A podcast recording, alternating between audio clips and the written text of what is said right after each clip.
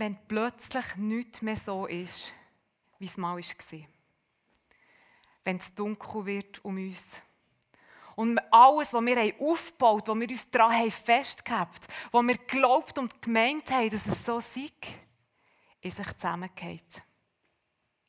Wir unsere Träume müssen begraben, der Glanz von uns abblättert und wir vielleicht auch müssen realisieren dass wir an dieser Situation Schuld haben oder zumindest nicht ganz unschuldig dran sind.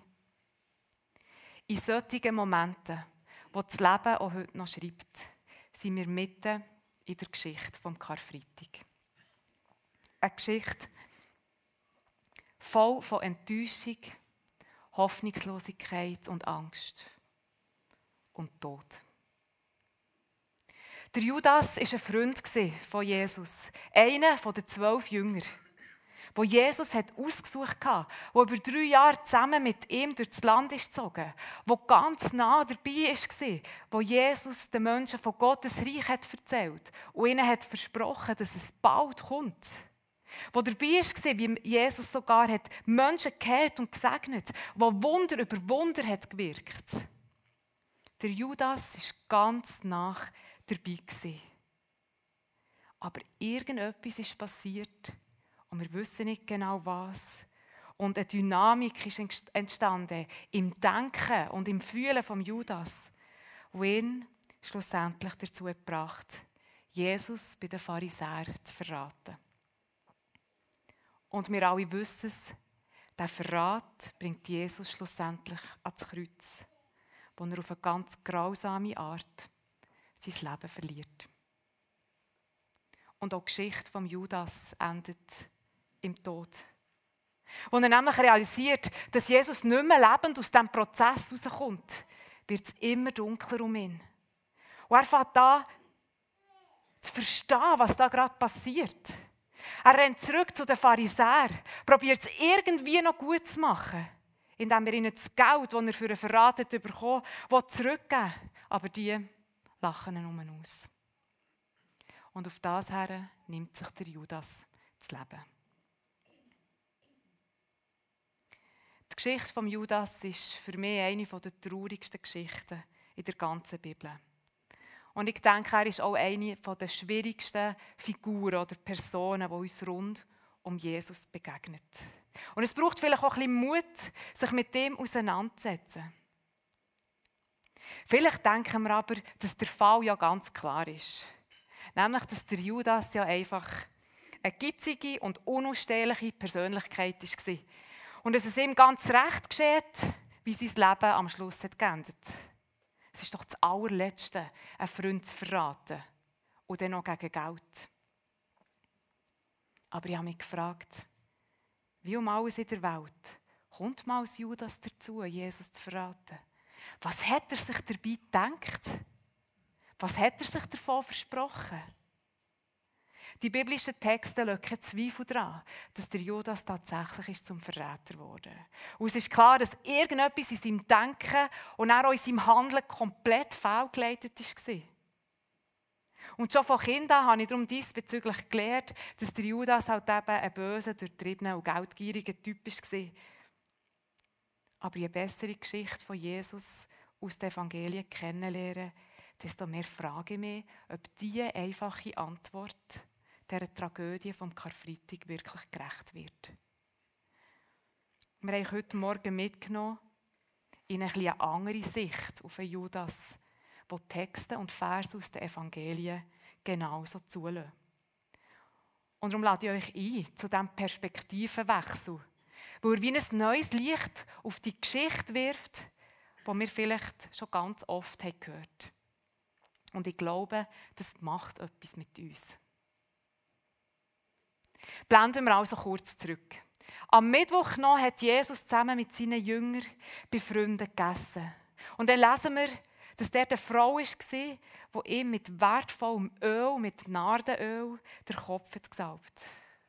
Heute sagt man, dass sie, ohne dass sie es gewusst hat, Jesus die letzte Ölung gegeben hat. Doch die Jünger und wohl auch der Judas, die haben sich darüber geärgert. Für sie ist das eine pure Verschwendung Warum hat Jesus das teure Öl nicht verkauft und den Armen gespendet oder es für sich behalten für einen grossen Freiheitskampf? Gut möglich, dass der Judas in diesem Moment eine Entscheidung trifft. Und die ist folgenschwer. Für ihn scheint klar, das jüdische Volk braucht jetzt einen Kämpfer und keinen Träumer. Jetzt hat er doch lang genug, gewartet, dass Jesus endlich das Reich, das er doch immer davon erzählt wird, aufrichten. Der Judas und übrigens die anderen Jünger auch, erwartet, dass der Messias wird kommen, um die aus dem Land zu jagen und Israel so zu retten und zu befreien. Und obwohl Jesus, das können wir mehrmals lesen in den Evangelien, verschiedene Mal probiert und versucht, ihnen zu erklären, dass sein Reich nicht durch militärische Gewalt aufgerichtet wird, sondern dass es ein Königreich von einer ganz anderen Art wird, haben sie das nicht verstanden und haben wie an diesen falschen Erwartungen festgehalten. Ihre Erziehung, ihre Prägung, ihr ganzes Mindset und ihre Identität als Juden hat das wie nicht zulassen die alles entscheidende Frage, glaube ich, ist, hat der Judas geglaubt, dass Jesus der Messias war, der von Gott versprochene Retter? Falls nicht, ist es ganz logisch, dass der Judas beschließt, dass er mit dem Mann, mit Jesus, nicht mehr zu tun hat und dass er ihn nicht mehr weiter unterstützen will. Und aus Frust verratet er ihn. Wir wissen aber nicht, ob es so war. Gut auch, möglich auch, dass der Judas ganz genau hat gewusst, wer Jesus war. Dass er glaubt, dass Jesus der gesalbte Retter ist. Er war ja hautnah dabei, wo Jesus sogar Tote wieder zum Leben hat erweckt. Er war ein Freund von ihm. Er hat über Jahre unter seinem Blick gelebt, in Augenkontakt mit ihm. In der engsten Gefolgschaft. Er hat gewusst, dass die Kraft Gottes mit Jesus war.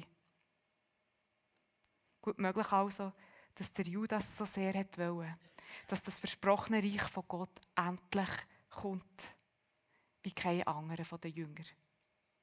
Und dass sein Plan darauf hat die Herrschaft von Jesus, dieser Herrschaft auf die Sprünge zu helfen, sie zu provozieren, ja zu erzwingen, wenn es halt muss sein, ja, mit Gewalt. Das jüdische Volk hat nach seinem Verständnis jetzt eben dringend einen Kämpfer braucht. Ein Sieger. Und gut möglich, dass der Judas nicht mehr länger gewillt war, zu warten, bis Jesus endlich Nägel mit Köpfen macht. Mit seinem Verrat würde er Jesus zum Handeln bringen. Denn warum sollten himmlische ähm, Legionen Jesus nicht zu Hilfe kommen? Der Kampf wird anfangen und die Befreiung von Israel Realität werden. Enttäuschung und Ungeduld als Motiv für sein Verrat. Ja, vielleicht hat er sogar das Gefühl gehabt, dass das seine Rolle ist, für die Gott ihn auserwählt hat. Und dazu müssen wir noch Folgendes wissen. In den Jahren, bevor Jesus in Israel in Erscheinung ist treten, hat es schon einige andere Männer gegeben, die von sich behauptet, sie seien der erwartete Messias. Einer von denen ist zum Beispiel der Simon Bar Kochba, man hat mal Simon der Stern gesagt. Oder auch vor ihm Judas der Hammer. Und es hat auch noch andere gegeben. Und hinter diesen Männern ist immer die genau gleiche Story gestanden. Auch wenn sie sie anders ausgelebt haben, nämlich eben der Aufstieg von einem Held. Der Versuch, ein neues Regime aufzubauen. Auflehnung gegen die Besatzung der Römer und der Anspruch, der Retter von Israel zu sein. Und zum Teil gibt es auch Quellen, die sagen, dass diese Männer auch Wunder haben gewirkt Was auf jeden Fall historisch erwiesen ist, ist, dass die Männer haben gelebt und dass ihr Leben in allen Fällen ein jähes Ende hat gefunden Ihre Storys haben alle ganz genau gleich geendet. Nämlich, die Römer haben zurückgeschlagen. Und zwar mit gewaltiger Kraft. Es gibt Ausgrabungen in Höhlen, die uns erahnen was für ein schreckliches Ende Simon der Stern und auch viele andere haben gefunden. Und ich glaube, das ist wichtig zu wissen, wenn wir verstehen wie die Jünger, und hier beziehen wir auch Judas ein, über Jesus gedacht. Nämlich, dass wenn Jesus tatsächlich der Messias ist, was sie gehofft haben, ja, was sie geglaubt haben, aus tiefstem Herzen, dann ist klar gewesen, er würde ein anderes Ende haben als all die Pseudo-Messiasen vor ihm, wo er der wahre, der richtige, der echte ist. Das Letzte, was sich die Jünger vorstellen konnten, ist, dass Jesus durch die Hand der Römer sterben würde. Das Letzte, was die Jünger daran gedacht haben, war, dass Jesus von der heidnigen Besatzungsmacht könnte umgebracht werden Sondern sie haben ihm geglaubt. Sie haben ihm vertraut. Und der Judas? Aus dieser Perspektive fühlt sich sein Verrat irgendwie ganz anders an. Natürlich, Verrat bleibt Verrat. Sein Denken war fehlgeleitet, sein Handeln falsch. In gewissen Versen lesen wir, Satan sei über ihn gekommen. Wir wissen, Satan ist der Lügner, der, der die Wahrheit vertreibt. Was hat sich der Judas erhofft? Rache oder Sieg? Genugtuung oder aktiv werden für eine ehrenwerte und jetzt eben nicht im wortwörtlichen Sinn todsichere Sache? Aber dann kommt alles anders. Und nichts ist mehr, wie es mal war. Jesus wird verhaftet. Aber es kommt nicht zum Kampf. Es gibt kurz ein Gerangel rund um Petrus, der sein Schwert zückt. Aber Jesus weist nicht zurück und fragt, ist dir denn nicht klar, dass ich meinen Vater um ein ganzes Heer von Engeln könnte bitten? Er würde mir sie sofort schicken. Ich glaube, es ist sowohl Petrus wie am Judas klar gewesen. Aber Jesus bittet nicht darum. Keine Legion Engel kommt, sondern Jesus hält das verletzte Ohr ohne grosse Worte und er lässt sich, ohne Gegenwehr zu leisten, abführen. Keine Heerscharen von himmlischen Kämpfern kommen. Die Vorstellung, dass sich Jesus gegen die ungerechtfertige Gefangennahme wehrt und sich endlich gegen die Besatzungsmacht auflehnt, zerrinnt zu Staub die Vorstellung, dass Jesus Himmel und Erde in Bewegung setzt, um endlich Gerechtigkeit und Frieden zu schaffen in Israel, sein Königreich aufrichtet, es zerrinnt zu Staub. Alles bleibt still. Und die Jünger müssen innerlich erstarrt zuschauen, wie die schreckliche Geschichte sie Lauf nimmt. Wie Jesus im Hof vom Hohen Rat verhört wird, wie er abgeführt wird, geschlagen, angespeuzt ausgelacht und dann später verurteilt vom römischen Statthalter Pontius Pilatus. Und zwar nicht zum Gefängnis, sondern zum Tod. Das gleiche Volk, wo Jesus am Palmsonntag noch zugejubelt hat, ihn jetzt abgelehnt und hat lieber den Schwerverbrecher Barabbas freigegeben als ihn, Jesus. Und wir lesen, dass sie gerufen haben, ja, wir, wir übernehmen die Verantwortung für seinen Tod. Wir und unsere Kinder. Und so wird Jesus zum Tod am Kreuz verurteilt. Das Kreuz hat in der römischen Welt eine klare Bedeutung gehabt, noch lange bevor es eine Bedeutung für uns Christen hat bekommen. Das Kreuz war nämlich ein Zeichen dafür, dass die Römer Herr im Land waren. Das Kreuz hat allen gezeigt, was passiert, wenn du es wagst, dich ihnen in den Weg zu stellen. Nämlich du wirst vernichtet. Und zwar nicht kurz und schmerzlos, sondern langsam und auf eine äußerst brutale Art. Der Tod am Kreuz war die grausamste und furchtbarste Methode, wie man zu Tod kommen konnte. Wirklich furchtbar. Ich habe mir vorbereitet zur Predigt ein bisschen mit dem vorbereitet, es ist mir schlecht geworden. Ich erspare euch Details. Nur so viel in diesem langen Todeskampf ist man schutzlos ausgestellt gewesen. Ohne, dass man sich vor Schmerz hat können krümmen oder sein Gesicht hätte können verbergen.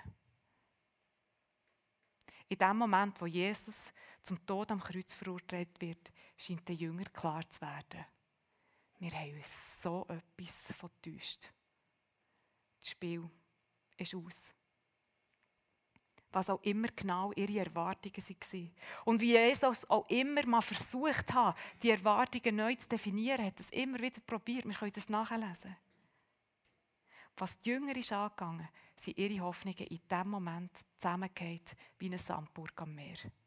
Und sie gewusst, dass sie Glück hatten, mit dem eigenen Leben davon zu kommen. Nie in den biblischen Texten wird auch nur angedeutet, dass jemand gesagt ah, ist alles nicht so schlimm.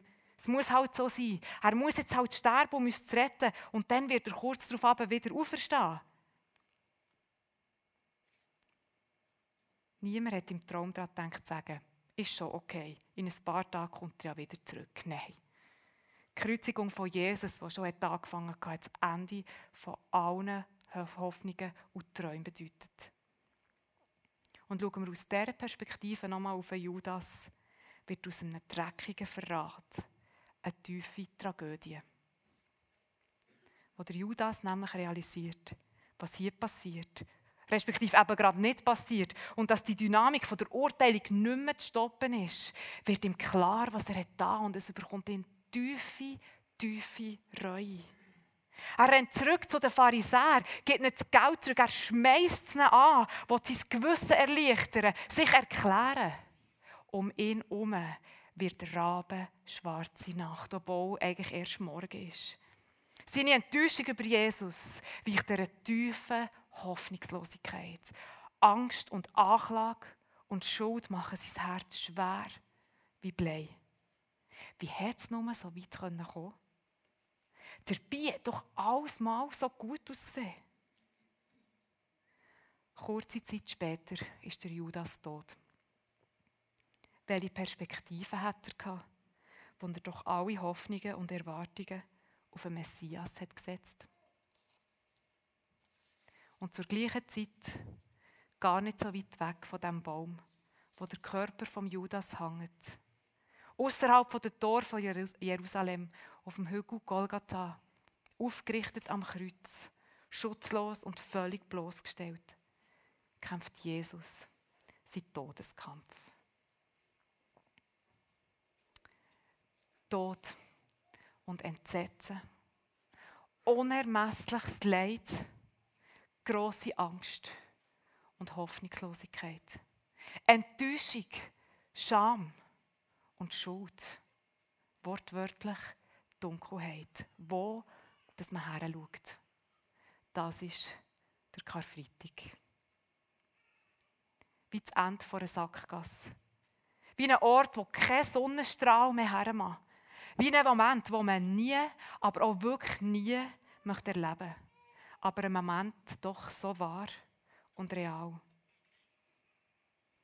Der Karfreitag ist der Tag der Tränen. Und auch heute noch, 2000 Jahre später, gibt es auf unserer Welt und bin sicher auch in unserem Leben, in eurem Leben, in unseren Beziehungen und in unserem Herz noch so viel, wo wir traurig darüber sind, wo wir daran leiden und vielleicht sogar daran verzweifeln. Wo wir uns fragen, wie hat es eigentlich so weit kommen können.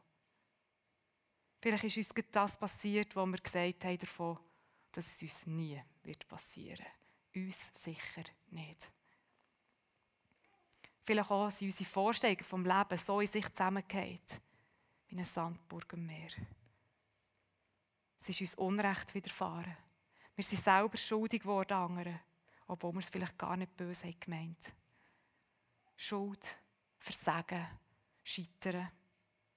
Enttäuschung über uns selber, aber auch über Gott, weil es vielleicht so ganz anders ist gekommen, wie wir es uns haben vorgestellt wie wir doch so geglaubt haben, dass es werden sollte und dass es wird. Und jetzt stehen wir wie vor einem Scherbenhaufen und können es nicht mehr ändern. Es ist, wie es ist. Es ist Karfreitag. Und vielleicht möchten wir schreien, und wo ist jetzt da Gott? Wo ist jetzt da Gott in allem? In all diesem Leid und in dieser Dunkelheit und in dieser Not um uns und in uns innen. Wir gehen noch mal kurz zurück in die Geschichte vom Karfreitag und stehen unter dem Kreuz, wo Jesus hängt und leidet. Neben uns stehen viele Menschen aus dem Volk, Schaulustige. Dann auch römische Soldaten, die die Hinrichtung durchgeführt haben. Aber auch ein Jünger ist da, der Johannes, die Mutter von Jesus, Maria, Maria Magdalena und andere Frauen, die Jesus kennt.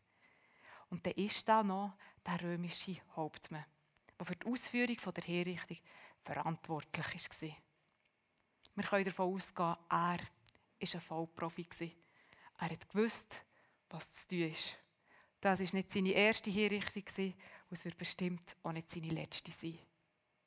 In seinem Job hat er schon viel erlebt und gesehen.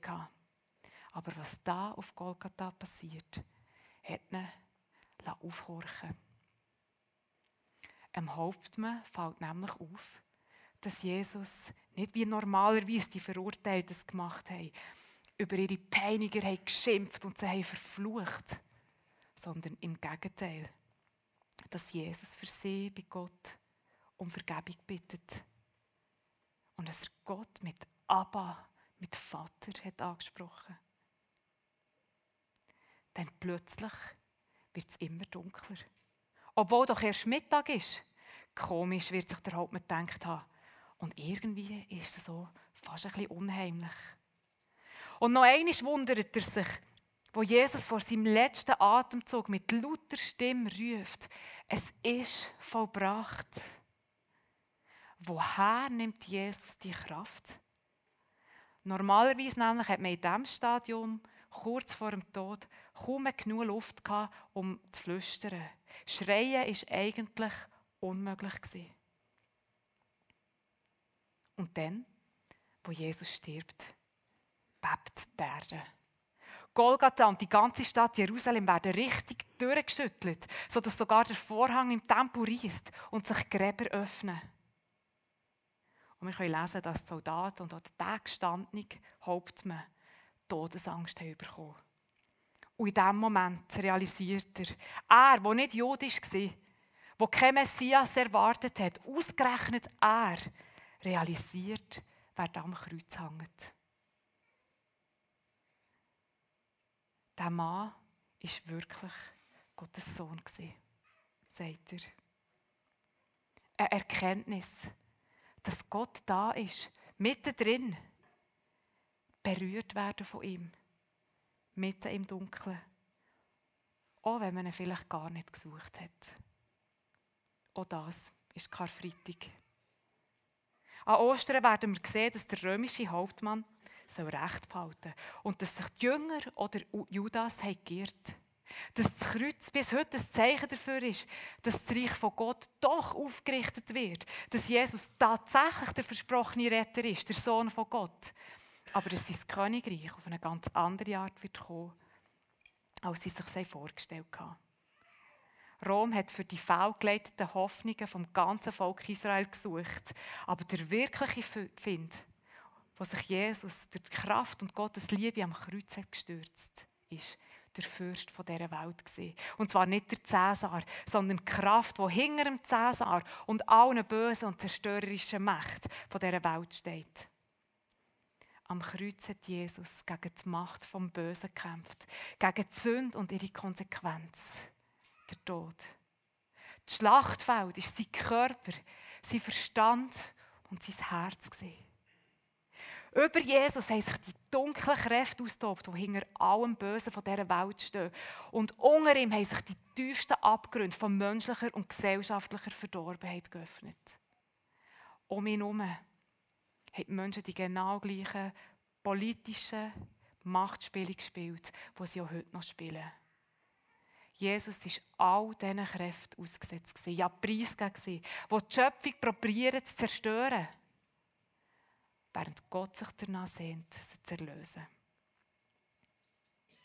Am Kreuz können wir sehen, wie Gott umgeht mit der Sünde, wo über Israel raus dazu hat geführt, dass die ganze Welt und auch wir unter der Macht vom Tod stehen. Er nimmt sie auf sich. Gott ist da im Dunkeln, im Elend, mitten drin. In Jesaja 53, Verse 4 und 5 stehen die bekannten Verse. Fürwahr, er trug unsere Krankheit und lud auf sich unsere Schmerzen. Wir aber hielten ihn für den, der geplagt und von Gott geschlagen und gemartert wäre. Aber er ist um unserer Missetat willen verwundet und um unserer Sünde willen zerschlagen. Die Strafe liegt auf ihm, auf dass wir Frieden hätten. Und durch seine Wunden sind wir geheilt. Am Kreuz hat Jesus unsere Strafe getragen. Er ist unseren Tod gestorben. Er ist zum Fluch geworden, damit wir gesegnet werden. Und warum? Weil wir ihm nicht egal sind. Weil Gott seine Schöpfung nicht aufgegeben hat. Der Theologe Albert Schweitzer hat das mal anhand von einem Bild mit, dem, mit einem Rad erklärt. Es ist wie das Rad von der Geschichte, das Rad von der Menschheit, das fortlaufend und in schnellem Tempo gegen Abgrund treibt.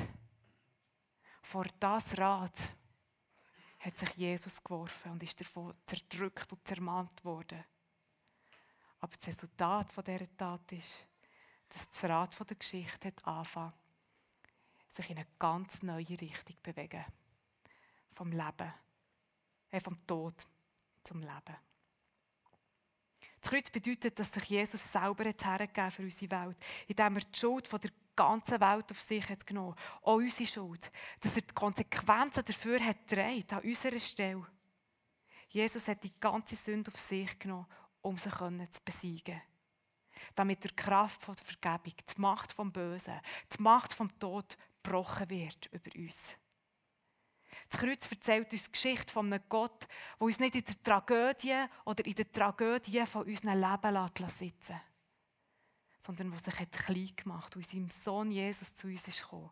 Dort her, wo es dunkel und trostlos ist. Wo das Leben hässlich ist. Wo es weh tut. Ganz unten, in den tiefsten Abgründen, finden wir ihn. Im schlimmsten Leid ist Gott da. In all unseren Kämpfen, in der Hoffnungslosigkeit, in der Enttäuschung und Wut, in unserem Versagen und in allen Rückschlägen und Fragen. Das Kreuz ist das Zeichen dafür, dass wir in all dem nicht allein gelassen sind. Jesus ist in unserer Not und in unsere Schwachheit gekommen, um uns der zu begegnen und zu erlösen. An Karfreitag ist Gott nicht auf der Seite der Starken, der Gewinner, der Satten zu finden, sondern dort, wo Menschen unten durch müssen und durchgeschüttelt werden. Und ich weiß nicht, wie es euch geht, aber ich habe beim Vorbereiten von der Predigt wieso gemerkt, und ist mir so bewusst worden, oh, eigentlich möchte ich doch gern stark sein. Am liebsten wäre es mir doch, ich, ich brauchte gar kein Kreuz, keine Vergebung und das Leben doch einfach gut mit mir meint. Aber das Gegenteil ist der Fall. Nämlich, dass es keinen Tag gibt, wo ich Jesus seine Zuwendung und Vergebung nicht brauche. Weil die Wahrheit ist, dass wir nicht mehr im Paradies leben und dass das Leben seine eigenen Geschichten schreibt. Vieles läuft hier nicht so, wie wir es uns wünschen und vorstellen und auch wie es richtig und gut für uns wäre. Die Erfahrungen sind schmerzhaft. Und wir müssen das nicht schönreden und auch nicht geistlich schön färben, sondern wir dürfen es einfach benennen, wie es ist. Dass es eine Realität ist, dass Menschen unter die Räder kommen. Dass auf dieser Welt unbeschreiblich schlimme Sachen passieren, die Menschen einander antun können. Dass wir vielleicht selber unter dem Schicksal, oder man könnte sagen, unter dem Bösen leiden, wo uns vielleicht gerade sehr viel zumutet. Ja, das Leben ist manchmal einfach eine Tragödie.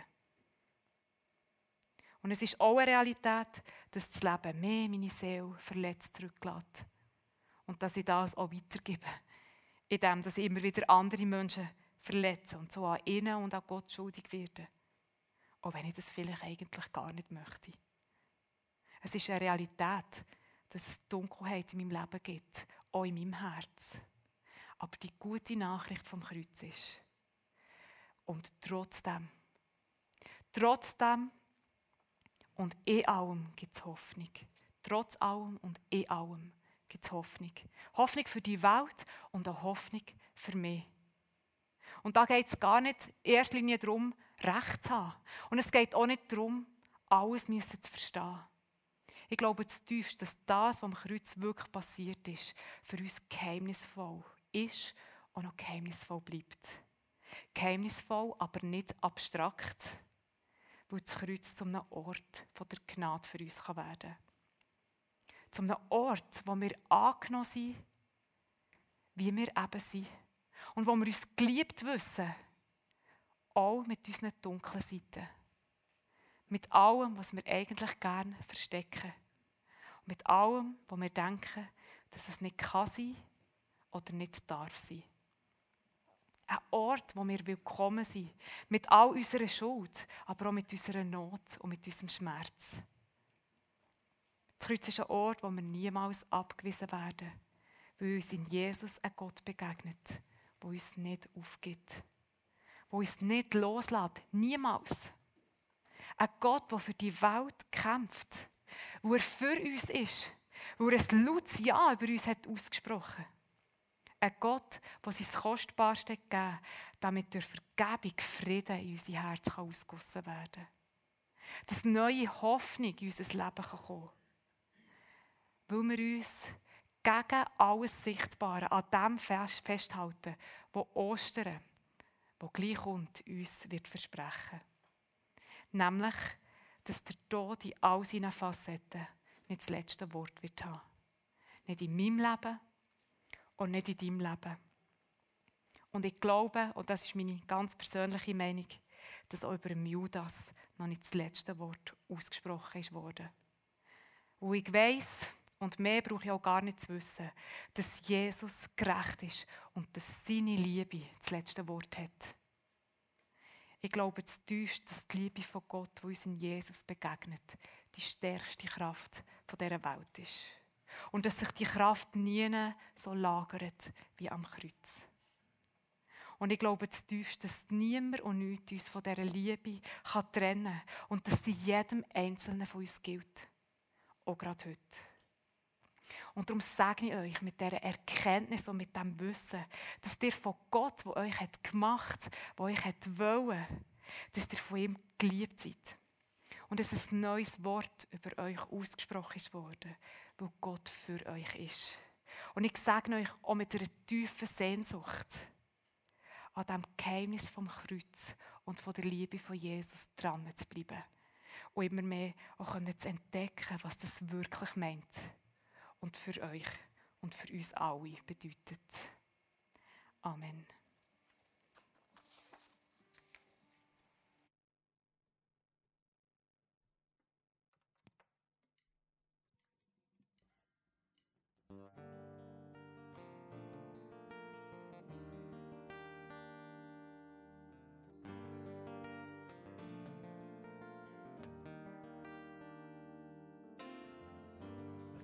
this week my heart is numb, I cannot see.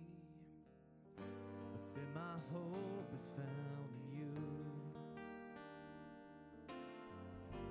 Hold on tightly, you will never let me go. For Jesus, you will never fail. My soul is weak.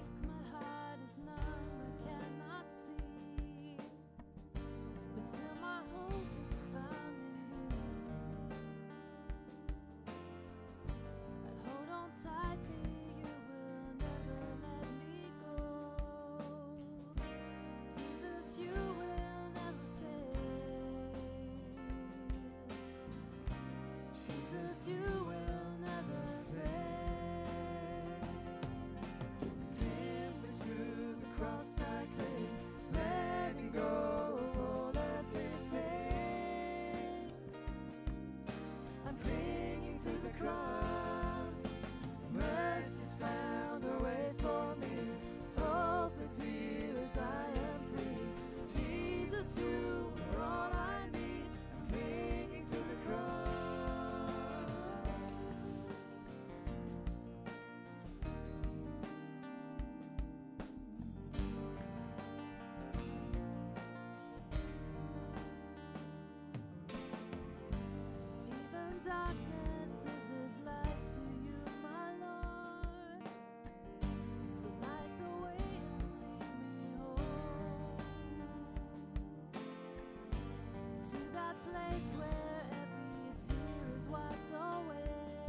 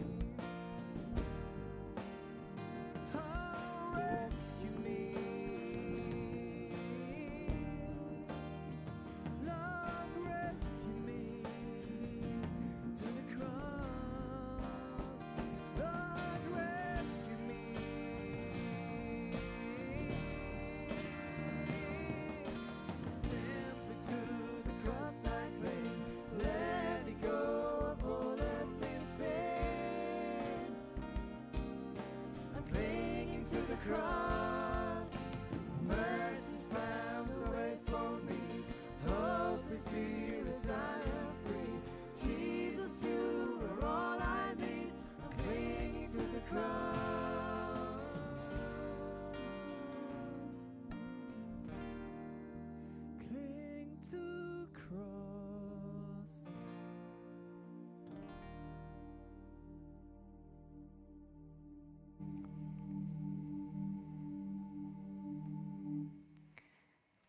Wo Jesus am letzten Abend vor Karfreitag, oder am, das letzte Mal, so muss ich sagen, am Abend vor Kar- Karfreitag mit seinen Jüngern hat gegessen. So hat er, so steht es in Lukas 22, Vers 5 Vers 15, zu ihnen gesagt, ich habe mich so danach gesehnt, mit euch das Mahl zu nehmen. Gottes Sehnsucht, sein Wunsch nach Gemeinschaft mit uns Menschen ist auch heute ungebrochen. Und darum lädt Gott uns ein, immer und immer wieder seiner Liebe zu trauen und sie wie zu nehmen, anzunehmen. Er lädt uns ein, ihm zu vertrauen, dass er da ist, gerade mitten in den Stürmen vom Leben, wenn es dunkel ist um uns. Er lädt uns ein, zu glauben, dass er vertraut ist mit unserer Angst, weil er es im Garten Gethsemane selber hat erlitten. Dass er unsere Kämpfe kennt, weil er es auf Golgatha hat ausgefochten. Dass er unsere, um unsere Schuld weiss und unsere Krankheit und unsere Schmerzen kennt, weil er sie am Kreuz hat getragen. Das Abendmahl, das wir jetzt noch zusammen nehmen und feiern, ist eine Möglichkeit, Gott wie Antwort zu geben auf die Einladung, ihm zu vertrauen. Es ist wie eine Art zum Sagen und zu bekennen, ich kann nicht und ich muss es auch nicht alleine schaffen. Sondern ich nehme wie das Geschenk von der Vergebung an. Und auch wenn ich die Gefühle, die ich habe, vielleicht mir etwas ganz anderes sage, so glaube ich daran und habe fest an dem, dass es gut mit mir kommt. Weil Gott in mir und durch mich etwas Neues schaffen will. Das Abendmahl ist ein Zeichen zwischen Gott und den Menschen. Für einen Bund vom Frieden, den er mit uns hat geschlossen hat.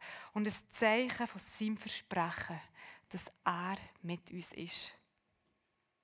Und wir wollen heute das Abendmahl auch ganz bewusst in dieser Haltung vor Gott zusammennehmen.